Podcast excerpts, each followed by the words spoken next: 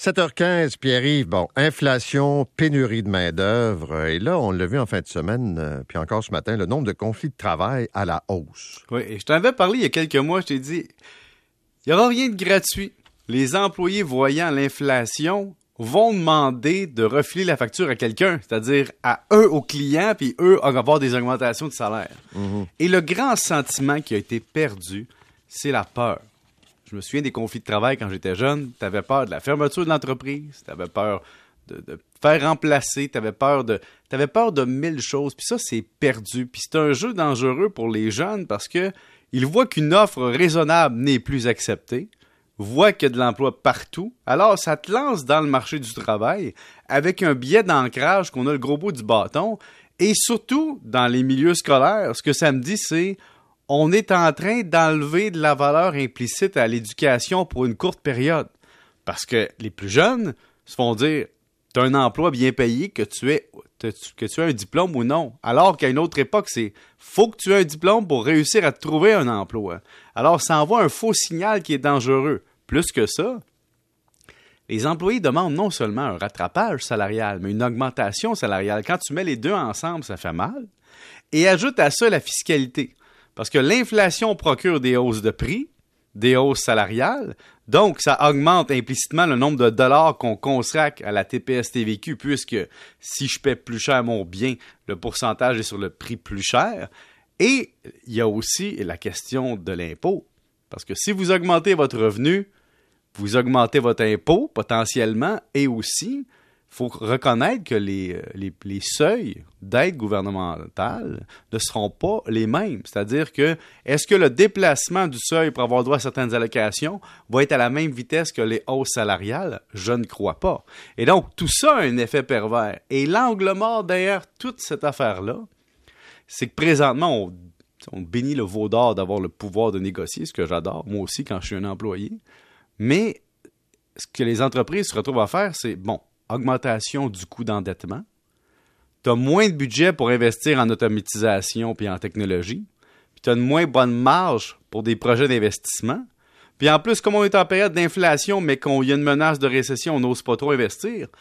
Tout ça mélangé ensemble amène que si on regarde dans le futur, ça regarde pas bien.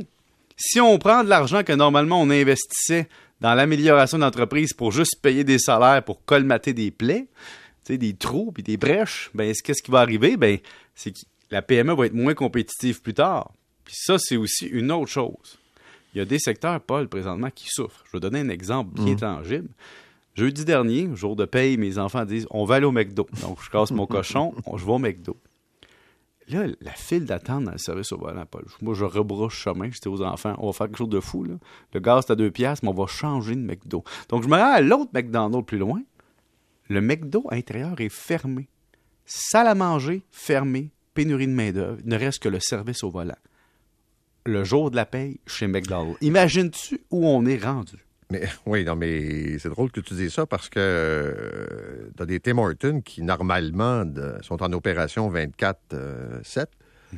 Et ça arrive souvent que, puis nous on le sait, là, on voyage de nuit. Ah oui. on dit, tu cherches le café le plus proche. Ben Jessica qui, qui habituellement arrête, puis là elle dit ben c'est fermé ou euh, il est pas ouvert ou là ça, ça vient juste de rouvrir, puis euh, ça ouvre à 5 heures, puis puis là, puis je pense sur la rive sud, il y en a un qui a fermé aussi complètement parce qu'il n'y avait pas de main d'œuvre disponible c'est sûr que ça devient, ça devient un enjeu. je vous donner plein d'enjeux présentement, c'est les ouvertures de piscines.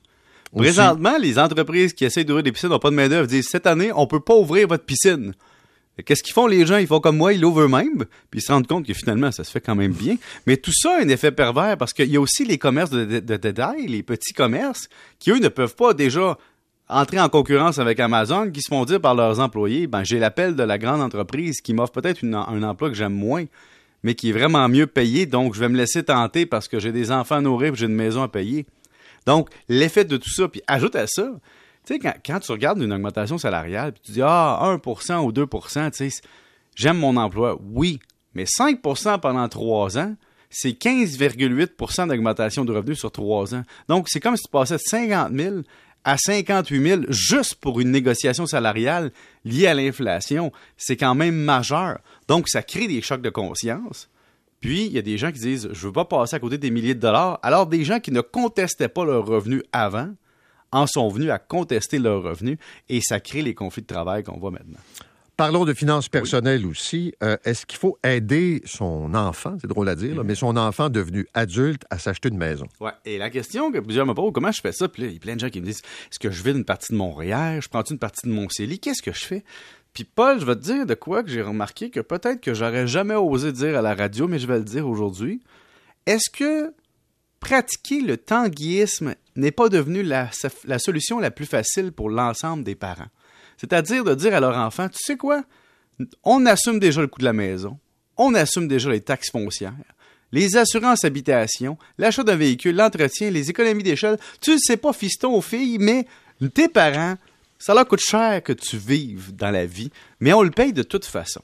Alors, si tu vis chez nous, puis que ça te permet pendant une, deux ou trois années d'épargner 50-60% de ton salaire, ben ça va être bien mieux que le 10 000 qu'on pourrait te donner comme parent avec notre CELI.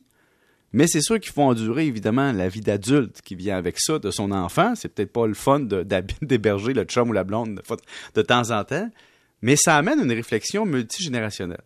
On a parlé au cours des dernières années à quel point il fallait amener ses parents qui étaient vieillissants chez eux avec une maison multigénérationnelle.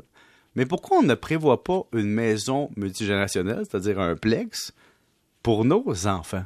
C'est-à-dire de les aider à couper le cordon, mais en étant leur premier créancier.